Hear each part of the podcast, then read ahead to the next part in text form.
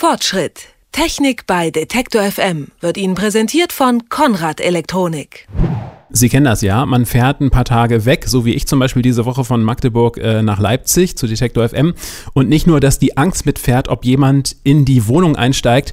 Wenn man wiederkommt, ist auch noch alles ausgekühlt oder aber man hat die Sicherungen rausgedreht und aus Versehen auch den Kühlschrank mit ausgemacht oder das Fenster aufgelassen, obwohl man nur eben mal schnell lüften wollte. Wie praktisch wäre es da doch, von unterwegs Heizung an und Fenster zumachen zu können oder mal mit einer Kamera nachzusehen, ob alles in Ordnung ist.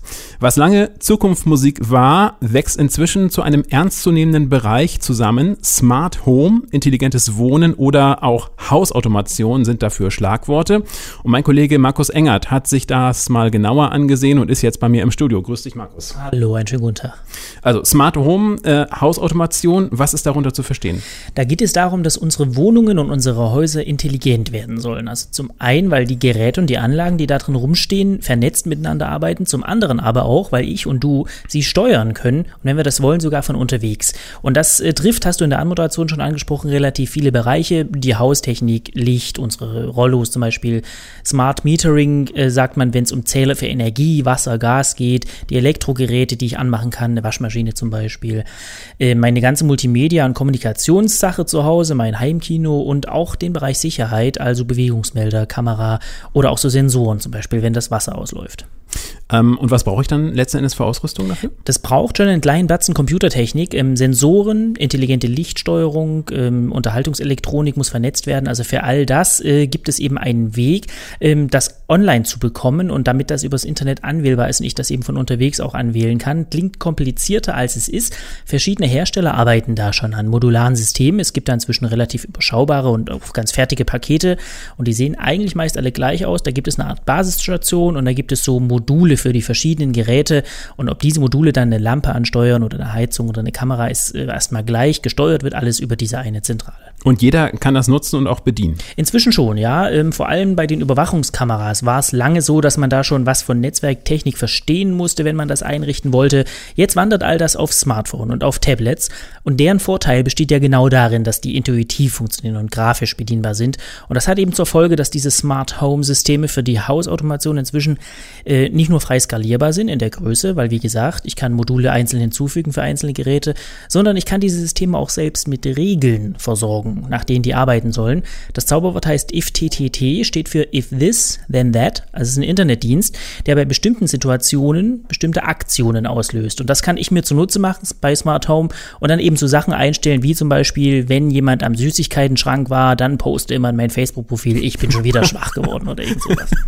Also das heißt, äh, das ist schon mehr als nur eine ähm, bessere Fernbedienung im Endeffekt. Ja, manche der Anwendungen basieren durchaus darauf, dass man äh, zwischen Steckdose und Gerät jetzt nur noch einen Teil dazwischen steckt, das dann einfach in Anführungszeichen nur fernsteuerbar ist. Aber das ist eben nicht alles. Der Punkt ist eben, dass diese Einheiten intelligent miteinander arbeiten können und das nach bestimmten Regeln ähm, und eben auch in Kombination. Mal am Beispiel erklärt, morgens zu einer Zeit X soll das Licht langsam hochdimmen, dann sollen irgendwann die Rollos hochfahren, die Heizung soll im Bad schon mal angehen, etwas später auch in der Küche und dann soll die Kaffeemaschine schon mal einen leckeren Kaffee machen. Und mit so einem Smart Home System können all diese Sachen, die wir hier verbrauchen, intelligent miteinander arbeiten. Also auch mal das Fenster schließen, bevor es die Heizung anmacht oder eben bemerken, da war schon wer Kaffee kochen. Und dann kommt natürlich noch der Punkt hinzu, dass ich das über Smartphones und Tablets steuern kann. Also ein richtig schönes ferngesteuertes Hirn sozusagen. Was genau heißt das? Äh, ich kann das steuern.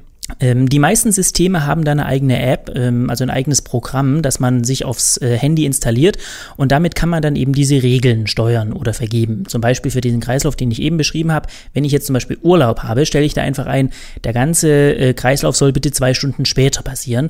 Vorteil eins: ich muss nicht an jedes Gerät einzeln rangehen. Vorteil zwei ist diese besagte Intelligenz. Wenn der Lichtsensor, der mein Licht hochdimmt, eben zum Beispiel merkt, zwei Stunden später, es ist ja schon hell, dann fällt diese Aufgabe mit dem Licht hochdimmen eben weg. Das ist dann äh, sowas wie zum Beispiel in, Star Trek oder, oder was, dass, dass ich mit meinem Haus quasi spreche? Ja, ähm, Sprachsteuerung ist vorgesehen, wird auch integriert werden in diese Smart Home Systeme mit Sicherheit. Ähm, aber das ist jetzt nicht die Science Fiction, über die wir reden, sondern das sind ähm, eigentlich noch ganz andere Projekte, die da in den Startlöchern stehen. Ich erkläre mal eines.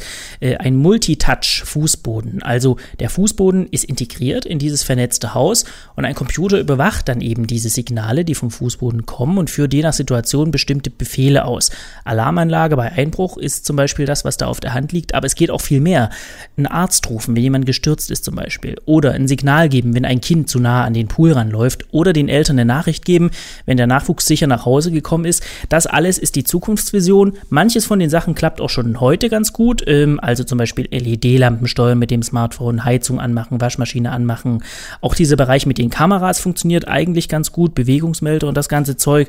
Ähm, Energiesparen, das hatten wir eben schon angesprochen. Da geht es darum, dass die Heizung effektiver arbeiten soll. Oder auch dieser ganze Bereich äh, Nachtstrom zum Beispiel. In Deutschland ist das ja nicht so üblich, dass nachts der Strom sehr viel billiger ist als tagsüber. Aber wenn es denn mal so wäre und ich auch einen modernen Stromzähler habe, dann könnte auch im Programm ausrechnen, wann ist der Strom jetzt eigentlich am billigsten und genau in diesem Moment dann eben zum Beispiel die Waschmaschine anschalten. Mit Smart Home soll das Haus intelligent werden und wir alle auch von unterwegs unser Zuhause automatisiert steuern können. Was da möglich ist und wie es geht, hat uns Markus Engert erklärt. Dankeschön dafür. Danke auch. Fortschritt. Technik bei Detektor FM wird Ihnen präsentiert von Konrad Elektronik.